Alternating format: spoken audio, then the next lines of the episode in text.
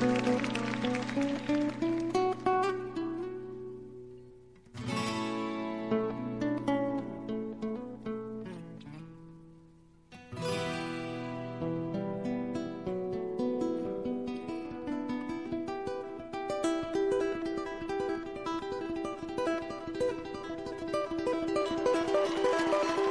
Hello，大家好，我是王松涛，这里是荔枝电台 FM 四五九四六幺。我今天讲的题目是小孩的死和奄奄一息的狗。为什么会谈这个话题呢？就是这还牵扯到死亡，这还牵扯到怜悯，这还牵涉到一种呃如何看待这个看待自己和动物和生命的关系，呃。首先是前两天，呃，我跟于教练一起来看部电影啊，那个电电影呢还挺有还挺有意思，呃，因为最后是显示一个他的他的小孩在他十呃几岁的时候，后来的结局是死掉了。如果是放在以前的那种思维的话、信念的话，就觉得很可惜，会觉得生命很无常。但现在不这样，呃，不这样看了，因为学了心理法则哈，会从更大的视角。尽可能的从本源的视角去看待生命，因为整个宇宙、整个生命它是非常完美的。这个世界没有破碎，不需要拯救，这就是宇宙多样性。看起来是很很铁石心肠的、很硬心肠的，但是如果你感觉不好，那又怎么样？你软心肠感觉不好，说明你跟本源的这个差别很大。本源不是这样看生命的。本源是从最广大的这个视角，从生命的更大的图景去看待事物的，所以说我们不知道那个小孩儿，他有什么样的生命的使命，你不知道他真正他的意图，反正他活得很开心，他死了也可能是他中间抗拒太多了，也许是。他觉得在这个物质生命中要体验的东西体验完了，他要去体验别的东西，所以又重新回到了非物质。也许是编导弄这个东西好玩的，编导有这个想法，他就弄了这个东西出来。他是寄托的他的一种想法、一种思想。不管怎么样，看了就看了。如果看了感觉不好，这说明是我的想法。跟本源不一致了，那这并不可取，这不是个好现象。如果我看了之后没有什么感觉，而且感觉还不错，那说明我的想法跟本源一致了。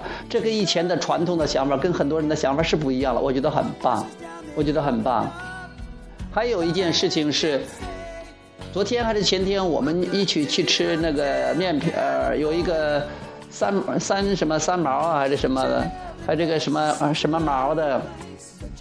凉凉皮儿，呃，我走到路上呢，出来看到有一个，呃，车都被堵了，看到一个小狗被撞撞得奄奄一息，啊，当然了，呃，这个东西我们要不要过多的去关注？虽然说这个也不是我们想要的，也不是有什么想要或者不想要的，呃，看到的话。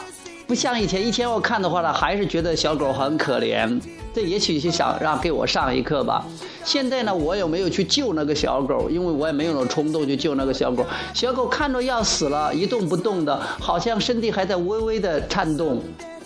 呃，我不会觉得可怜这个，就像是你看看到动物世界，这个动物狮子把牛给，呃，给杀死了，然后又把它吃掉了，或者，或者是一个小兔子。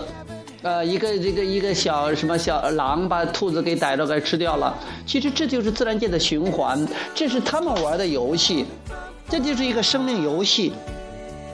如果我们不了解这个生命游戏它的意义的话，那我们会感觉到这样是不是太残酷？其实，其实这是整个一个宇宙的一个途径。这就是完美性所在，因为你可以控制住。你说我可以不吃肉的，我可以不吃，我不吃毛肉，不吃老鼠肉，不吃猪肉，不吃牛肉。但是你不应挡住别人不去吃。就算是你都你呼吁天下的人都不吃肉，让动物都活着，但是你永远不能阻止一种动物去吃另外一种动物。比如说，你不能阻止你，你不能驯服驯服老虎去吃青菜。你也不能驯服这个豹子去吃青草，因为这不可能的。这是这是是这是宇宙，这是上天或者说本源，它创造这个宇宙的完美的多样性的一种存在。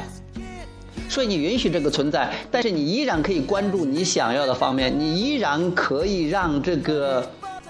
你依然可以过你想要的。如果这些东西你不想要，不去关注了，我以后可能关注这个东西了。我不知道是不是由于关注这两天，呃，也就会死人呐，或者看电影死小孩呀，或者狗被狗被什么都快撞死啊，这些东西可能是不是关注了？但是我关注了之后，我就知道，哦，我的想法真的跟原来不一样了。因为原来的话，不由自主的就感觉到怜悯，就感觉到心里不舒服。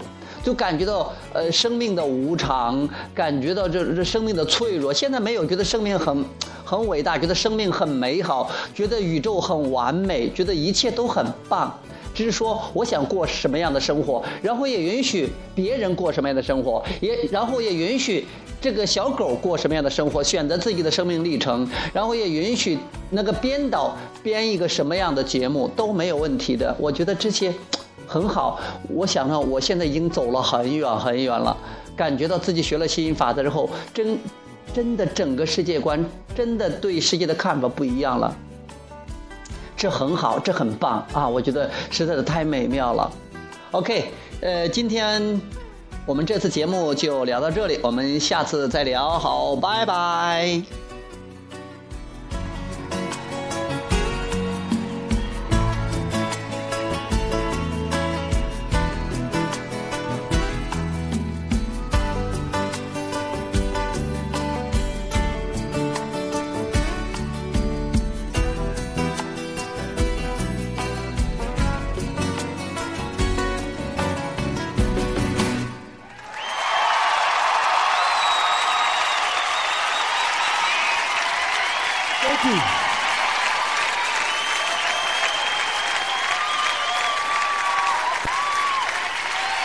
Thank you.